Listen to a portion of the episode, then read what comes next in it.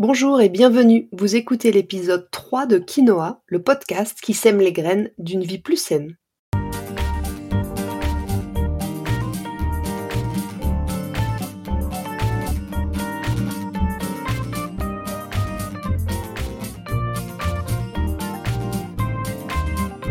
Je suis Julie Coignet, naturopathe et coach santé. Ma mission à travers ce podcast est de vous aider à retrouver ou à garder la santé en adoptant de nouvelles habitudes de vie plus saines et équilibrées. Chaque semaine, le jeudi, je vous propose de parler bien-être, forme et santé naturelle de façon simple et positive pour vous aider à reprendre votre santé en main. Si vous venez juste de me rejoindre, je vous souhaite la bienvenue et je vous conseille d'écouter l'épisode 0 dans lequel je me présente plus en détail et l'épisode 1 dans lequel je pose les bases de ce qu'est la naturopathie et de ce que ça peut vous apporter. Allez, c'est parti pour l'épisode du jour. Dans ce troisième épisode de Quinoa, je vais vous expliquer comment la naturopathie peut vous aider à retrouver la ligne et à garder votre poids de forme. Bien sûr, comme je vous le préciserai dans chaque épisode, les conseils que je vous transmets ici sont généraux et s'adressent au plus grand nombre. Je ne tiens pas compte des cas particuliers qui sont le sujet des consultations personnalisées ou de ma méthode globale de remise en santé Good for Me. Et dans le cas précis de cet épisode, je vous conseille vivement de ne pas prendre tous mes conseils à la lettre si vous souffrez de troubles du comportement alimentaire. À quelques semaines de l'été, vous commencez sûrement comme chaque année à penser vacances, plages et maillots de bain. Et c'est à ce moment-là que vous vous dites peut-être que vous vous allégeriez bien de ces petits ou gros kilos en trop stockés depuis l'hiver, depuis le premier confinement, depuis l'arrivée de bébé ou encore depuis de trop longues années. C'est un marronnier, comme on dit dans le jargon journalistique, c'est-à-dire un sujet récurrent chaque année à la même période. Observez les titres de presse. D'ici quelques semaines, ils ne parleront plus que de ça et des derniers régimes à la mode. Et c'est parti pour le cycle infernal des régimes en tout genre pour perdre rapidement du poids on réduit son alimentation, on fatigue son corps en pratique sportive et au final, on arrête tout assez rapidement parce que c'est intenable et qu'on se sent mal. Et si le sujet revient chaque année, c'est parce que vous êtes encore trop peu nombreuses à trouver des solutions durables à votre perte de poids. Vous passez votre temps à tester tous ces différents régimes plus restrictifs et déséquilibrés les uns que les autres, qui marchent peut-être sur le court terme, mais avec lesquels vous finissez toujours par reprendre les kilos perdus, voire quelques autres en cadeau bonus. À l'inverse de tout ça, l'approche naturopathique est une approche holistique, globale de santé. C'est pas un énième régime à la bonne, ni seulement une approche nutrition comme celle des diététiciens. C'est-à-dire que lorsque vous venez me voir pour perdre du poids, et vous êtes nombreuses dans ce cas, mon approche générale est toujours la même. Pour vous aider à retrouver votre poids de forme, je vous aide d'abord à régler vos troubles de santé et à équilibrer votre hygiène de vie globale, pas juste à restreindre momentanément le contenu de votre assiette et je peux vous assurer que votre poids de forme est au bout de ce chemin. Je parle de chemin parce que la solution éclair et durable n'existe pas. Mon approche est une méthode globale de remise en forme et en santé. Et l'une des grosses différences avec toutes les autres méthodes minceurs classiques, c'est le temps. Parce que pour installer quelque chose de durable, il faut prendre le.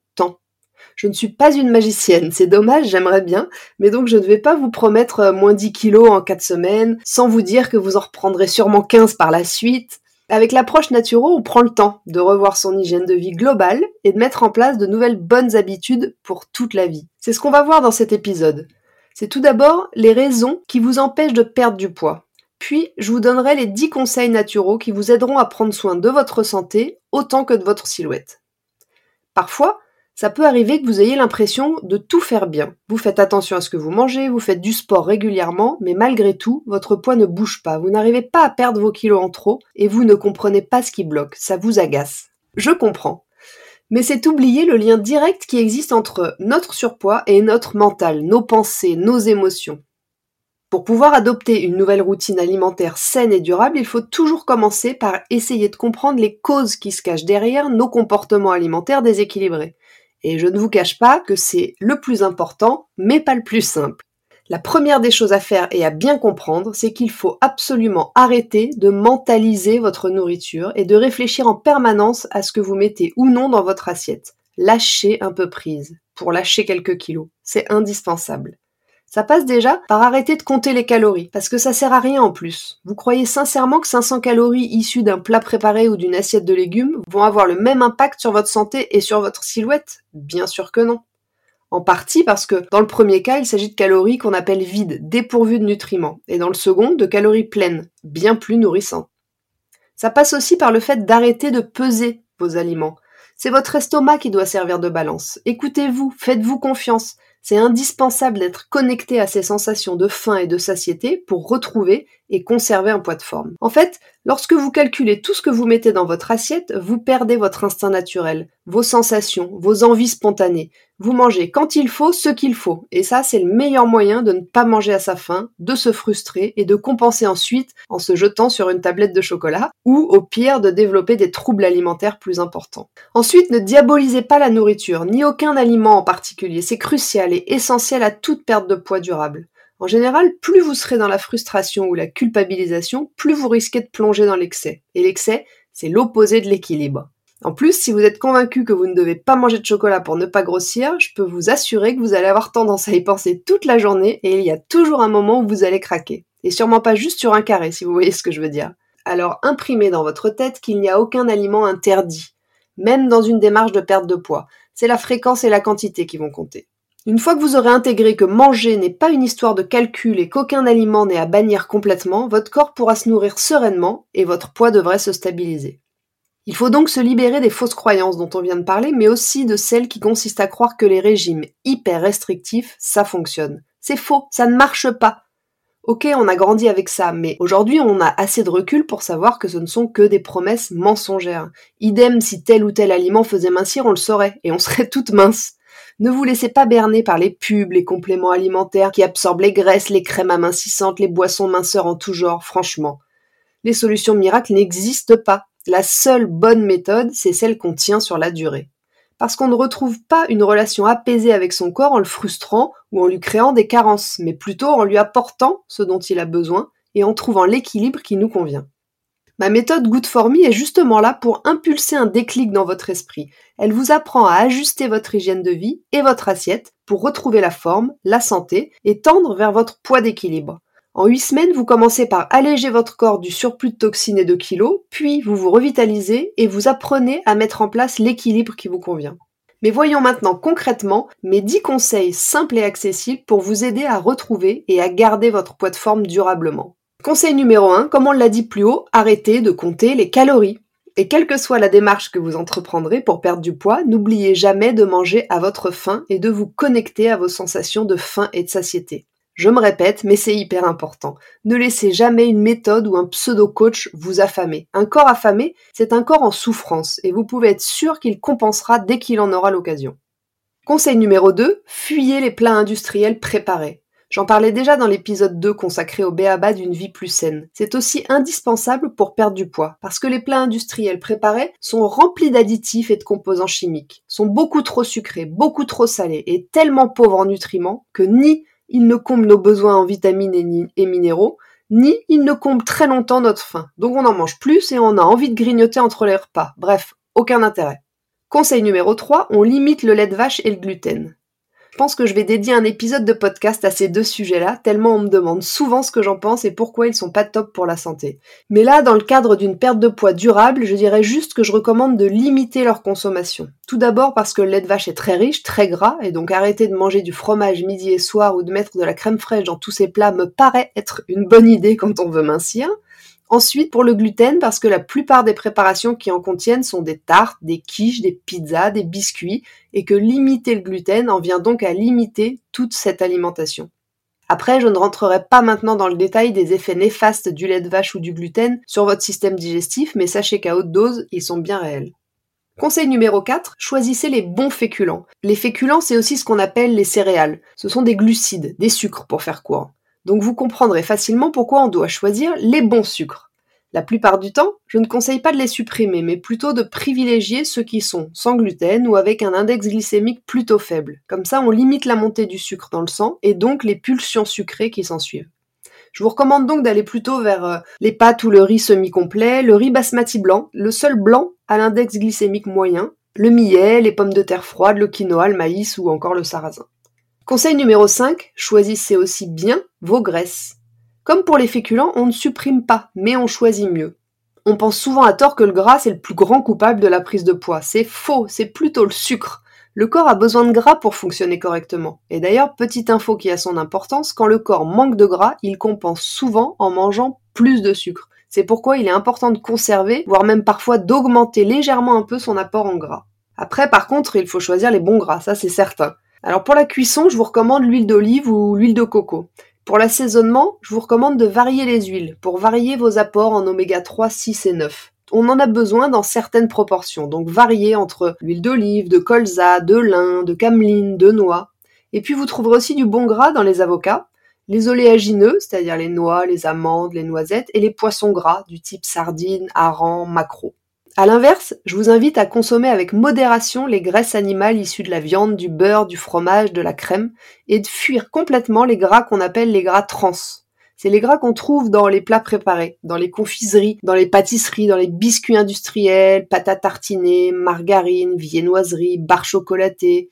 Donc vous l'avez compris, le gras est indispensable au bon fonctionnement de notre organisme, mais il doit être de qualité et consommé un peu à chaque repas, sans exagération. Comme toujours d'ailleurs, hein, quand il s'agit de manger sain, la modération, vous l'aurez compris, c'est la clé. Conseil numéro 6, on ne néglige pas les protéines. C'est la grande tendance actuelle, que ce soit pour la santé, pour la planète ou pour des questions éthiques, les protéines qui sont souvent assimilées à la viande désertent de plus en plus nos assiettes. C'est une grosse erreur car les protéines sont notre matériau de construction et sont hyper rassasiantes, donc on ne fait pas l'impasse même avec un objectif de perte de poids. Après, on choisira plutôt des protéines qui se digèrent facilement et on favorisera les protéines végétales, un peu chaque jour. On variera entre œufs, poissons, volailles ou alors légumineuses plus céréales à raison de 1 tiers de légumineuses pour 2 tiers de céréales. Conseil numéro 7, comme je le disais dans l'épisode 2, on suit la règle des 80-20, c'est-à-dire qu'on respecte tout ce qu'on vient de voir à peu près 80% du temps et on suit ses envies 20% du temps pour éviter les insupportables frustrations qui sont la base des régimes qui ne fonctionnent pas sur la durée. Et puis ça évite aussi de tomber dans l'orthorexie, vous savez, ce trouble alimentaire de plus en plus répandu qui consiste à vouloir maîtriser de façon obsessionnelle tout ce qu'on mange, en avalant que des produits hyper sains et en rejetant en bloc les aliments perçus comme malsains, la malbouffe. Nous, on cherche l'équilibre, vous l'avez compris. Donc on n'exclut aucun aliment radicalement. Blacklister les pizzas ou le chocolat va les rendre encore plus désirables, causer de la frustration et provoquer des craquages démesurés qui sont une mauvaise idée pour la santé comme pour la ligne. Conseil numéro 8, si j'ai faim, je mange. Mais par contre, je fais les bons choix. Encore une fois, je ne vous dirai jamais de rester avec votre faim, vous l'avez compris. Si vous avez faim, je dis bien faim, hein, pas si vous vous ennuyez ou que cette pâtisserie vous fait de l'œil. Si vous avez faim, il faut manger. C'est que votre corps en a besoin. Même si c'est en dehors des repas, c'est peut-être que vous avez épuisé vos réserves en faisant euh, une grosse session de sport ou que votre repas précédent n'était peut-être pas assez complet. Peu importe. On ne prive pas son corps de nourriture sous prétexte de vouloir perdre du poids. C'est une erreur, sa vengeance pourrait être cruelle. Par contre, on va se diriger plutôt vers des encas sains comme un fruit frais, une poignée d'amandes, une compote de fruits sans sucre ajouté, une infusion même, parfois la soif donne une impression de faim, ou alors une préparation maison, des énergies balls, un pudding de chia. Conseil numéro 9, dormez suffisamment. Vous avez sûrement déjà remarqué que quand vous êtes fatigué, que vous avez fait la fête, ou que vous avez fait une petite nuit parce que vous avez des enfants en bas âge, le lendemain, vous avez plus faim. Et en plus, vous êtes surtout attiré par du sucre ou du gras. C'est physiologique. Parce que c'est à la fin de la nuit que le corps sécrète l'hormone de satiété, la gréline. Donc si votre nuit a été trop courte, votre corps n'a pas ou pas assez produit cette hormone. Ce qui fait que vous avez toujours faim quand vous êtes fatigué. Et enfin, conseil numéro 10, on s'organise. Parce qu'on est toutes pareilles quand on a faim. On prend le premier truc qui nous tombe sous la main. Alors autant s'organiser pour que ce truc soit sain. La solution, c'est déjà de faire des bonnes courses, c'est-à-dire de ne pas acheter des trucs tout faits, pleins de gras ou de sucre, comme ça, même si on ouvre le placard avec une envie soudaine de grignoter, on ne peut pas tomber sur n'importe quoi. Et ensuite, d'anticiper. L'anticipation, c'est la partenaire number one de l'équilibre sain. Anticipez en cuisinant un peu plus le week-end par exemple, pour vous avancer sur les dîners de la semaine et éviter le truc rapide et tout prêt qu'on sort au dernier moment quand on est à la bourre. Vous pouvez par exemple cuire à l'avance deux ou trois féculents que vous n'aurez plus qu'à réchauffer, idem pour les légumes, préparez-en à l'avance que vous n'aurez plus qu'à customiser ensuite, mais ils seront déjà lavés, coupés, et soit vous les laissez crus, soit vous les pré-cuisez à la vapeur douce. Pensez aussi à cuisiner en plus grosse quantité, comme ça c'est fait, soit vous en avez pour le lendemain midi, soit vous pouvez même congeler pour un autre jour où vous serez plus speed. Et enfin, deux petits conseils bonus. Le premier, c'est de bien mâcher. Quand on mâche bien, quand on prend le temps de mâcher, on est plus vite rassasié et on mange naturellement moins. J'ai plein d'exemples de consultantes qui ont perdu beaucoup de poids juste en mangeant moins vite et en prenant le temps de bien mâcher. Ça se tente, non?